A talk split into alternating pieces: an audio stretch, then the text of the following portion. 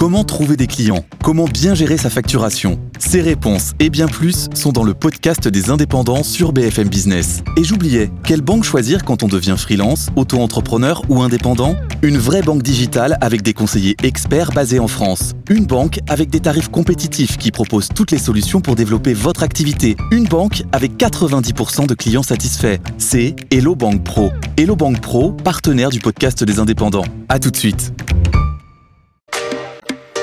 BFM Business, Tech RH, tout comprendre sur l'innovation dans les ressources humaines, présenté par Alexia Borg.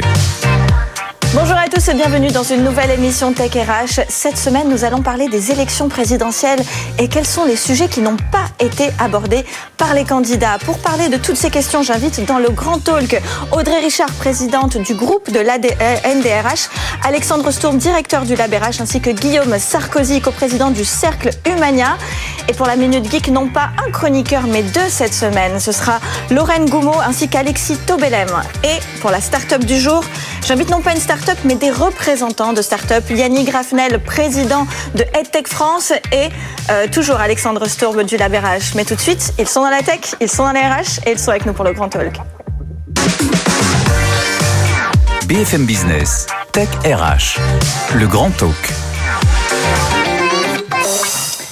Une campagne présidentielle assez perturbée par la guerre en Ukraine, peut-être euh, une campagne qui n'a pas euh, eu le temps d'aboutir et de, et de pouvoir parler de tous les sujets, notamment les sujets RH. On va en parler aujourd'hui avec Audrey Richard, présidente du groupe de la NDRH, Alexandre Stourb, directeur du LabRH et Guillaume Sarkozy, co-président du Cercle Humania. Bonjour messieurs, dames.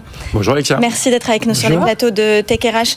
Euh, Alexandre Stourb, j'aimerais vous poser la première question. D'abord, quel constat de la part de DRH et aussi de l'écosystème des startups du labérage Alors, un constat global, déjà, c'est un, constat d'échec collectif. Euh, qu'on a pu voir, une situation qui met euh, la perte électorale en avant avec une polarisation de la société, une polarisation de ce qui se passe en ville versus les campagnes.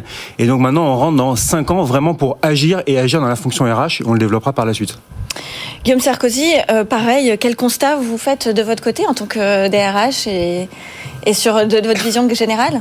On a parlé de certains points pendant la campagne, mais on n'a pas parlé du sujet de fond, qui est l'évolution, la transformation et notamment la formation. Et on a dit beaucoup, de mon point de vue, de bêtises qu'on a entendues un peu partout. Donc peut-être on aura l'occasion d'en corriger certaines.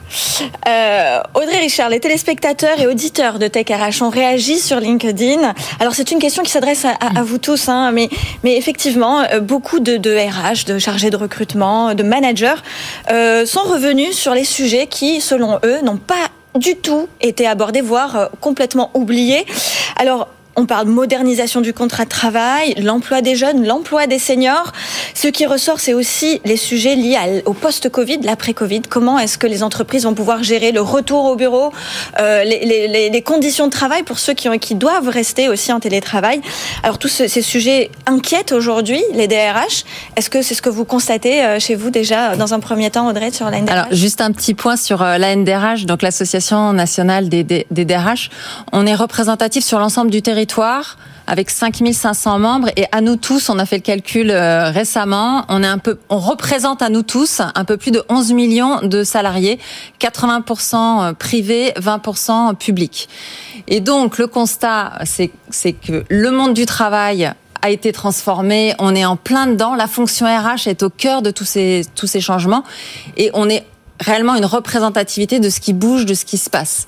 Et alors évidemment, euh, l'hybridation qui est devenue la norme, euh, l'hybridation du travail qui est devenue la norme, le management qui est en grande transformation, avec un impact sur le collectif, avec un impact sur l'ensemble des sujets RH. Oui. Tout ça, c'est en construction. On l'a pas vu en détail jusqu'à présent, mais justement, il est à construire et on a plein de plein d'idées et ainsi que des propositions. Alexandre Somme, quels sont les chantiers prioritaires selon vous? Alors, selon le LabRH, nous, les, les chantiers prioritaires qu'on voit, déjà, il faut sortir du business as usual euh, et arriver à traiter le sujet des NEET. Donc, vous savez, les euh, Not in Education, Employment euh, or Training, un vrai sujet qui n'a pas été adressé euh, jusqu'à ce jour. Le sujet de la diversité et de l'inclusion, on en a longtemps parlé. Les retraites, bien évidemment, je pense qu'on va, on va voir avec cette population senior dans les entreprises. La protection sociale des travailleurs indépendants, également, qui, qui est de plus en plus important. Et enfin, je terminerai par deux chantiers à notre avis prioritaire, celui de la transition écologique, de ce mur de la transition écologique et l'appropriation des nouveaux enjeux numériques. Et il y a un certain retard dans la fonction RH. Oui, alors surtout sur les enjeux numériques, on est dans TechRH, on va peut-être en parler avec un peu plus de détails.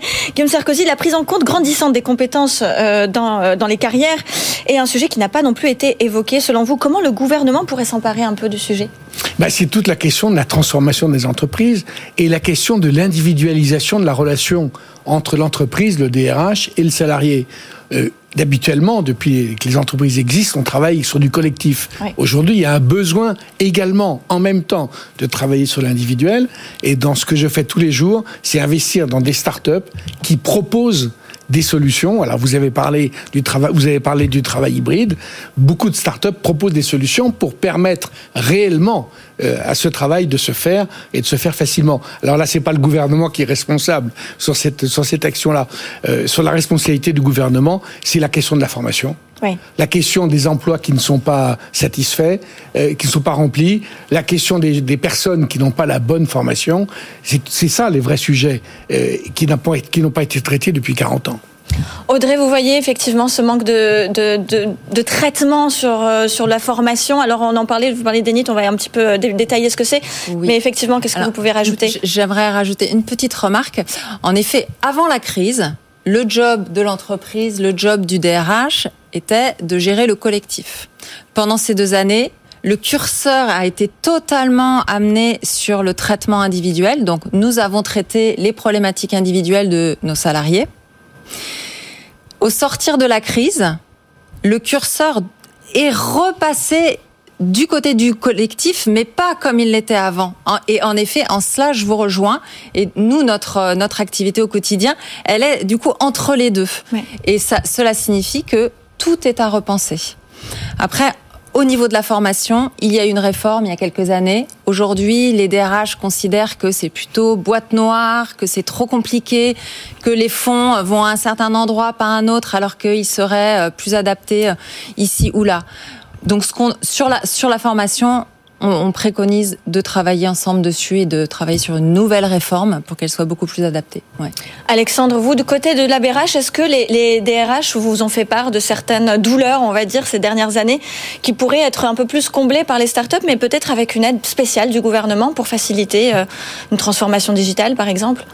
Alors, euh, je parlais tout à l'heure euh, de s'approprier les nouveaux enjeux numériques. Euh, il y a une étude faite par Parlons RH sur un baromètre. 50% de la population RH n'est pas digitalisée aujourd'hui en France. Il y a encore du Donc, on a encore du travail à, faire.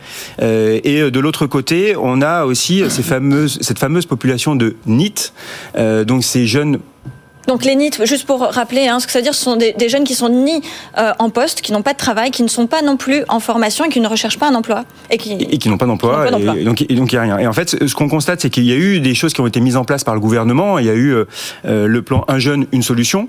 4 millions de, de, jeunes ont trouvé a priori une solution sur l'emploi, la formation, l'apprentissage ou l'accompagnement personnalisé.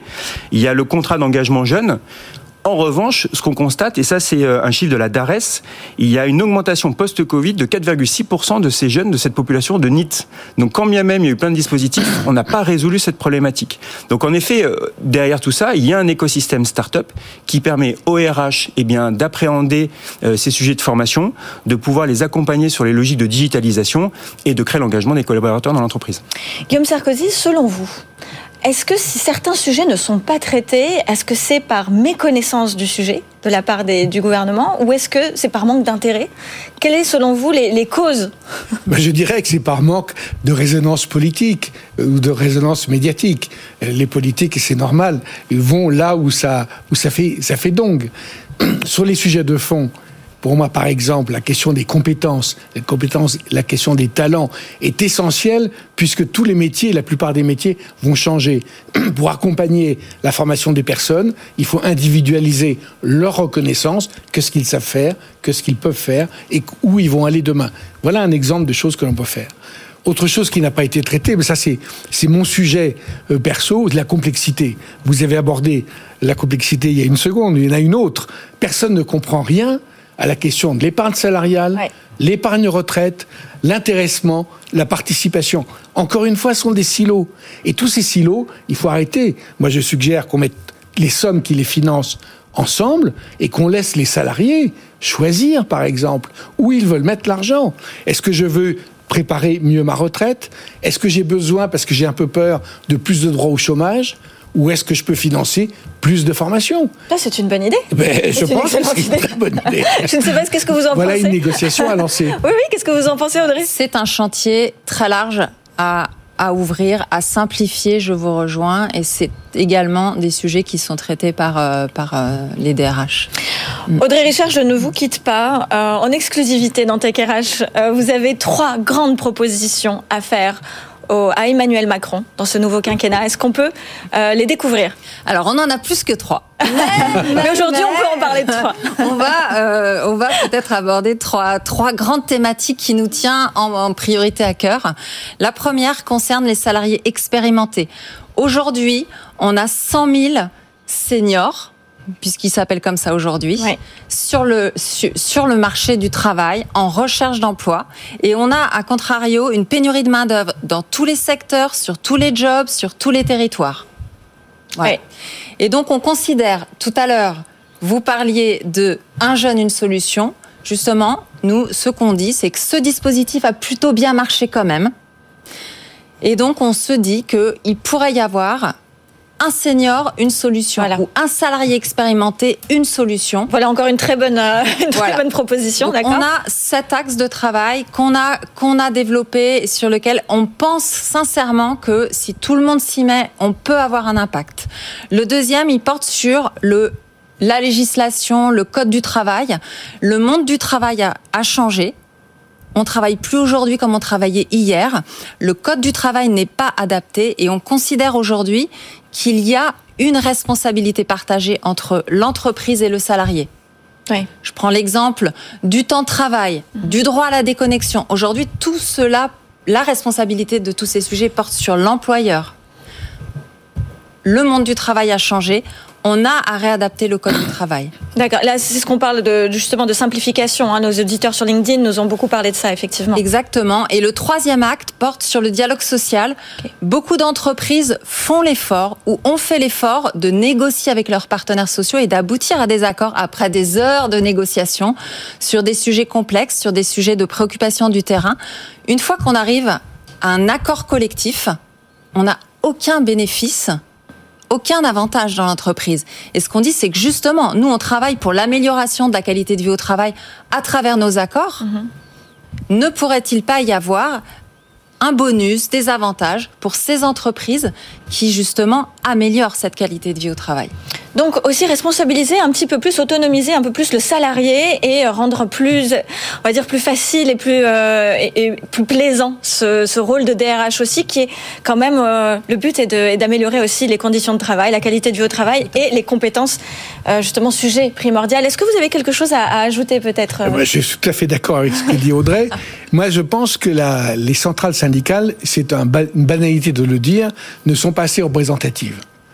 Euh, et c'est un enjeu majeur de notre société. Et la proposition que je pourrais faire, c'est de la même manière que les patrons euh, font payer par leur entreprise la cotisation aux, aux, organisations patronales, eh bien, le comité d'entreprise pourrait très bien financer tout ou partie de la cotisation des salariés aux syndicats, ce qui permettrait d'augmenter, me semble-t-il, leur euh, représentativité et donc faciliter la négociation. Plus ils sont représentatifs, mieux on pourra négocier. Bah écoutez, je suis ravie en tout cas d'avoir euh, de, de, des experts avec autant de bonnes idées. On invite effectivement Emmanuel Macron eh bien, à vous solliciter, messieurs, dames, voilà, pour euh, avoir de, de, meilleures idées dans ce nouveau quinquennat. En tout cas, merci beaucoup euh, pour votre présence. Alexandre Sto, vous restez avec nous pour la troisième partie de l'émission. On vous retrouve. Merci infiniment, messieurs. Je vous dis à tout de suite dans la Minute Geek avec cette fois-ci deux chroniqueurs. BFM Business, Tech RH, la Minute Geek. Les talents digitaux sont de plus en plus demandés. On parle tous les jours de la guerre des talents. Pour les recrutements dans la tech, qu'est-ce qui va changer avec Macron 2, le retour? Bonjour Lorraine. Bonjour Alexia.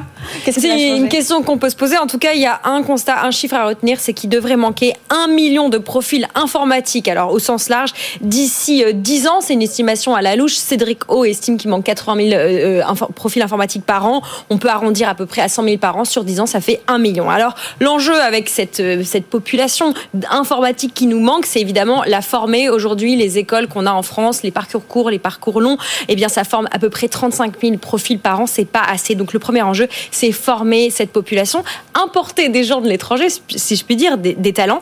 Et puis, le deuxième enjeu, ça va être les garder. Garder ces talents dans les entreprises, puisque vous l'avez, évoqué et vous l'évoquez souvent, eh bien, il y a une grosse tension sur euh, ces talents euh, technologiques. Alors, il faut développer une culture de l'attraction et aussi de la rétention à l'intérieur alors, entreprises. Comment Parce que vous avez peut-être quelques pistes à nous donner, Laure. Oui, alors je reprends les conclusions d'une étude du BCG et de Cadre Emploi qui propose trois pistes pour attirer ces talents, pour que les entreprises puissent les attirer. D'abord, offrir plus de flexibilité dans la forme et dans le fond, dans le travail. Proposer des missions à ces profils pour qu'ils puissent développer leurs compétences et, et envie de rester dans les entreprises en, sans forcément signer un CDI, mais voilà, avoir une, une vision un peu au long cours sur leur, leur, parcours. Et enfin, développer un écosystème de contractuels externes. On parle beaucoup des agences, des freelances, etc. Mais il faut structurer ce recours aux, aux agences, aux contractuels externes pour que ce soit des manières de travailler un petit peu plus attractives pour les profils tech, pour les profils informatiques qui ont besoin de se sédimenter en entreprise. Et puis tout ça pour pallier ces phénomènes de grande démission, puisque un chiffre pour conclure, on estime que 40% des talents digitaux sont en permanence en quête d'un nouveau job. Merci beaucoup Lorraine. Tout de suite avec Alexis. Bonjour Alexis, vous êtes avec Bonjour nous Alexia. pour cette minute geek. Alors certains sujets euh, ont pris beaucoup de place hein, pour certains candidats. Oui, Ils ont complètement oublié euh, je le suis reste. pas content. Je suis pas content, Alexia. Euh, euh, un candidat, un sujet. Pendant quatre mois, ça a occupé absolument tout l'espace. Mm. Et il y a eu des grands oubliés, et l'innovation en fait partie. Et oui, et moi, ça me rend véritablement triste. Euh, ok, abandonnons un instant le rêve de créer un GAFA français. D'accord. on en est loin, Euh, mais pas d'annonce sur euh, des dispositifs particuliers, pas euh, de réforme de la BPI, pas d'augmentation d'enveloppe de l'ensemble de ces dispositifs. Et après deux années de Covid, euh, un nombre incalculable de, de start-up ont été lestées par tout ce qui s'est passé. Certaines, bien sûr, ont été aidées, mais une grande majorité n'a pas pu profiter de cette, de cette béquille. Oui. On- Et- on- il s'en est pas agi, Ouais. et c'est un véritable regret. Et puis ça peut créer euh, bah, des, des, des fuites de talents, hein, puisque si on nous aide pas en France, sachant qu'en plus les aides arrivent bientôt à leur fin, on ne sait pas ce qui va trop se passer euh, après, ça peut créer des fuites et de créer des start-up dans la tech, peut-être à l'étranger. Et ça, ça serait vraiment dommage. Effectivement, ce serait, ce serait euh, vraiment dommage, mais quand on passe une, une élection présidentielle dans un pays comme la France, qui discute et Oui. aime la politique, euh, et qu'il ne euh, s'agit pas pratiquement pas un instant, peut-être 4 à 6 minutes sur l'ensemble de cette campagne Mm. d'innovation. euh, je, je comprendrais que certaines personnes se disent que c'est pas l'endroit pour, euh, pour, pour innover. euh, je, je Assez le regrette, étonnant, mais oui. je pourrais comprendre. Bah, écoutez, merci beaucoup Lorraine. Peut-être un dernier mot sur les, les talents qui fuient, euh, comment on peut les retenir Bah, je pense que les frontières sont ouvertes. On est quand même dans un écosystème européen qui, dans lequel la France tire quand même une épingle du jeu euh, pas euh, négligeable. En tout cas, moi, je, je garde espoir. Et puis, bah, il faut continuer à évangéliser l'entrepreneuriat, à avoir une réglementation fixe, des impôts qui changent pas tous les deux matins, euh, et puis des, des subventions, notamment le crédit impôt recherche. Il faut, il faut continuer tous ces dispositifs-là. Merci beaucoup Alexis et Lorraine. Je vous dis à tout de suite pour la start-up du jour. Enfin, on va encore un peu tricher. J'invite Yannick Graffnel et Alexandre Stourbe qui vont représenter les start-up. À tout de suite. BFM Business, Tech RH, la start-up du jour. Ou plutôt les représentants des startups du jour, j'ai envie de dire, avec Yannick Graffnel pour EdTech France. Bonjour Yannick. Bonjour. Et on se revoit, hein, euh, Alexandre Stourbe, donc pour le Lab RH. Messieurs, merci d'être avec nous euh, sur les plateaux de Tech RH. Alors euh, Yannick, je vais commencer par vous. Vous représentez donc aujourd'hui l'écosystème des startups et des organismes de formation. Il n'y a pas que des startups dans EdTech, EdTech France. Quels sont selon vous les grands sujets oubliés par, euh, par ce, ces, élections présidentielles qui n'ont pas été euh, très évocatrices au niveau. Alors, des grands sujets, c'est la transformation des métiers, c'est la transformation de la société et, et c'est par exemple le plan Avenir 2030 qui va amener vraiment les moyens à la France de faire face à, à aux grands défis, donc filières et métiers pour lesquels il va y avoir beaucoup, beaucoup de monde à accompagner pour bah, faire monter en compétences, pour pouvoir aller répondre. Donc pas un mot à ce sujet. Aucun des candidats n'a évoqué. Euh, ça n'a pas été évoqué. Euh, ça, a été lancé juste avant. On considère que tout est déjà écrit, alors que tout, est, à faire. alors c'est extraordinaire. Hein. On sait qu'il y a de l'argent. Ça c'est déjà important. Par contre, maintenant, comment est-ce que ça va être utilisé? Comment est-ce que cela va se construire? Et comment est-ce qu'on va faire pour ne pas en laisser tout un tas de personnes sur le côté de la route et les oublier? Alexandre Soupe, j'ai une question de la part euh, de Marc Sanchez, hein, secrétaire général du SDI, syndicat des indépendants et des TPE, qui nous partage son regret. Il affirme qu'à aucun moment le sujet s'est porté sur les difficultés et perspectives de 6 millions de professionnels indépendants et dirigeants de TPE. La crise sanitaire est presque déjà oubliée. Est-ce que beaucoup de start-up et de RH, de la HR Tech, ou en français de la Tech RH, sont touchés et inquiets de leur avenir à ce sujet? Alors, on l'a évoqué tout à l'heure, en effet, euh, assez rapidement, mais la protection sociale des travailleurs indépendants un vrai sujet. Alors on voit en France, en effet, de plus en plus de travailleurs indépendants euh, et euh, leur protection n'existe pas. Alors droit au chômage, je crois qu'on commence à avoir le droit au chômage en tant que freelance, freelance, freelance. Qui, est loin d'être le même, enfin le même niveau de droit qu'un qu'un CDI. On n'a pas le même niveau. Mais moi, je reviens toujours à mes sujets de base. C'est à un moment donné, quand on veut faire un prêt bancaire, quand on est travailleur indépendant, c'est très compliqué. Donc, il va falloir réformer l'économie au sens large du terme. À cela, moi, j'ajoute quand même une chose, enfin deux choses. La première, c'est que les RH doivent et ont de plus en plus en tête le fait de devoir gérer une population de travailleurs indépendants au sein de leur organisation qui la gèrent de la même façon que des salariés normaux, et de l'autre côté, des start-up qui s'intéressent au sujet de la santé financière des collaborateurs d'entreprise des salariés bien évidemment, mais aussi de ces travailleurs indépendants. Donc on commence à voir certaines choses qui bougent à ce niveau-là. Les travailleurs indépendants qui sont aussi euh, les facteurs clés de succès des toutes petites startups qui ne peuvent pas tout de suite embaucher et qui font appel à des freelances. Et si ces freelances-là ben, sont en difficulté, ben, c'est tout à fait difficile aussi pour les startups de pouvoir euh, grandir avec et de leur, de leur proposer des CDI. C'est pas facile.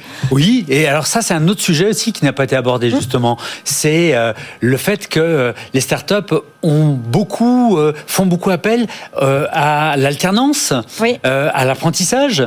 Or, les dispositifs qui ont été mis en place, qui ont été vraiment performants pendant ces deux dernières années, hein, qui ont permis à beaucoup de petites entreprises d'embaucher du monde et d'aller euh, ben, investir dans le développement des contenus, développement commercial, eh bien, ces dispositifs aidés s'arrêtent au 30 juin. Voilà. Qu'est-ce qui va se passer après? Comment est-ce que l'on va faire? Est-ce que d'un coup on va avoir un coup de frein énorme ou est-ce qu'on va avoir quelque chose qui va être proposé? Pour l'instant, c'est un sujet oublié. Oui ça fait partie effectivement des sujets qui n'ont pas du tout été évoqués, donc en, grande partie de stress pour les pour les, les dirigeants d'entreprise.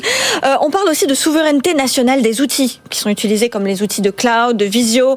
Pas de préférence pour les outils français. Danger de la mainmise sur les connaissances par les GAFAM. Ça c'est un sujet qui a été très très rapidement évoqué pendant euh, le débat entre Emmanuel Macron et Marine Le Pen, mais qui finalement n'ont proposé pas vraiment de, de, de, vision, on va dire, hein. ah, ni l'un ah, ni l'autre. Hein. Et avec des, des situations qui euh, sont absolument absolument euh, paradoxal euh, quand des appels d'offres sont faits, sont lancés par les universités par exemple, euh, et que ce sont des entreprises étrangères qui répondent avec des outils qui sont absolument beaucoup moins performants que ce qui est proposé par les entreprises françaises de la tech, mais qui peut-être se vendaient plus cher. On a un vrai problème. On a une délégation de nos compétences dans le domaine de l'enseignement supérieur et de la formation à des entreprises qui ben, euh, vont directement dépendre euh, euh, des pays anglo-saxons. Et ça, c'est un vrai problème culturel, oui.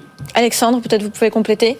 Alors moi, je vois quand même que le paysage sur les startups françaises change. Les startups françaises deviennent de plus en plus matures. Et ce que je retiens, alors ça rejoint plus ou moins directement ce que vient de dire Yannick sur la problématique du 30 juin. En effet, il se passe plus rien, grosso modo, pour pouvoir embaucher facilement quand on est une TPE. De l'autre côté, on voit quand même de plus en plus d'investisseurs qui s'intéressent au sujet de la tech ou de la HR tech de manière plus globale et qui investissent, donc ils vont peut-être soutenir ces jeunes entreprises et donc essayer de faire de la HR Tech un vrai fleuron français euh, de l'économie. Donc finalement, la solution reste chez les investisseurs, euh, les particuliers. et on ne peut pas compter sur le gouvernement pour, euh, pour des aides. Je ne sais pas, parce que pour l'instant, le gouvernement ne s'est pas positionné là-dessus. Bah non, non, ça peut être une solution, se mm. reposer en effet sur les investisseurs. 20% de la population est neuroatypique. Et on n'en a pas parlé. Des neuroatypiques euh, peut-être que vous avez des choses à, nous dire par rapport à ça, Yannick Absolument, parce que euh, la formation et la promesse apportée par le digital dans la formation, c'est de pouvoir aller amener de l'individualisation. Ça veut donc dire aller s'occuper de tout le monde en prenant les gens tels qu'ils sont. Eh bien, euh, ça, c'est un vrai sujet, parce qu'on ne peut plus aujourd'hui aller former, on ne peut plus aller éduquer des personnes en disant ils sont tous pareils. On le voit hein, au niveau des, des, résultats des élections. On voit quelle différence il y a sur le terrain. Eh bien, c'est la même chose dans le monde de la formation. Il faut aller s'intéresser à tout le monde. Et là, pouvoir aller euh, amener aussi de l'aide pour faire des dispositifs de formation qui soient réellement adaptés à chacun. Eh bien, euh, heureusement, il y a des appels à projets. Il y a euh, du financement au niveau de la R&D qui est apporté grâce à ces AMI et ces appels à projets. Il faut que ça continue parce que c'est quelque chose qui est en train de vraiment de se développer et qui doit prendre sa place dans le dans l'écosystème de manière visible et reconnue par tout le monde. Alexandre Stourb, vous avez évoqué euh, aussi la partie climat RSE. Il y a plein encore de, sujets qui n'ont pas été évoqués. Il y a plein de sujets. Alors très rapidement pour revenir sur le sujet de la diversité et inclusion, c'est un vrai sujet. Euh, les profils neuroatypiques et aujourd'hui c'est arrêtons le bullshit et ne passons plus à côté de ces compétences fondamentales pour les entreprises. Et, euh, et là il y a plein de solutions de start-up justement qui proposent ORH de pouvoir recruter, gérer des compétences finalement pas traditionnelles. Après, sur la partie RSE euh, climat, en effet, la transition écologique, bien évidemment, quel va être le rôle des RH dans cette transition écologique? Comment développer de nouvelles compétences? Comment créer de nouveaux métiers? On va vivre ce qu'on a vécu il y a 15 ans avec l'arrivée du digital. On va vivre aussi une nouvelle ère avec cette transition écologique. Merci infiniment, messieurs. C'est passionnant. Je vous dis à la semaine prochaine pour une euh, nouvelle émission Tech RH. On espère que ça vous aura apporté un peu d'informations sur ce nouveau quinquennat qui arrive. BFM Business, Tech RH.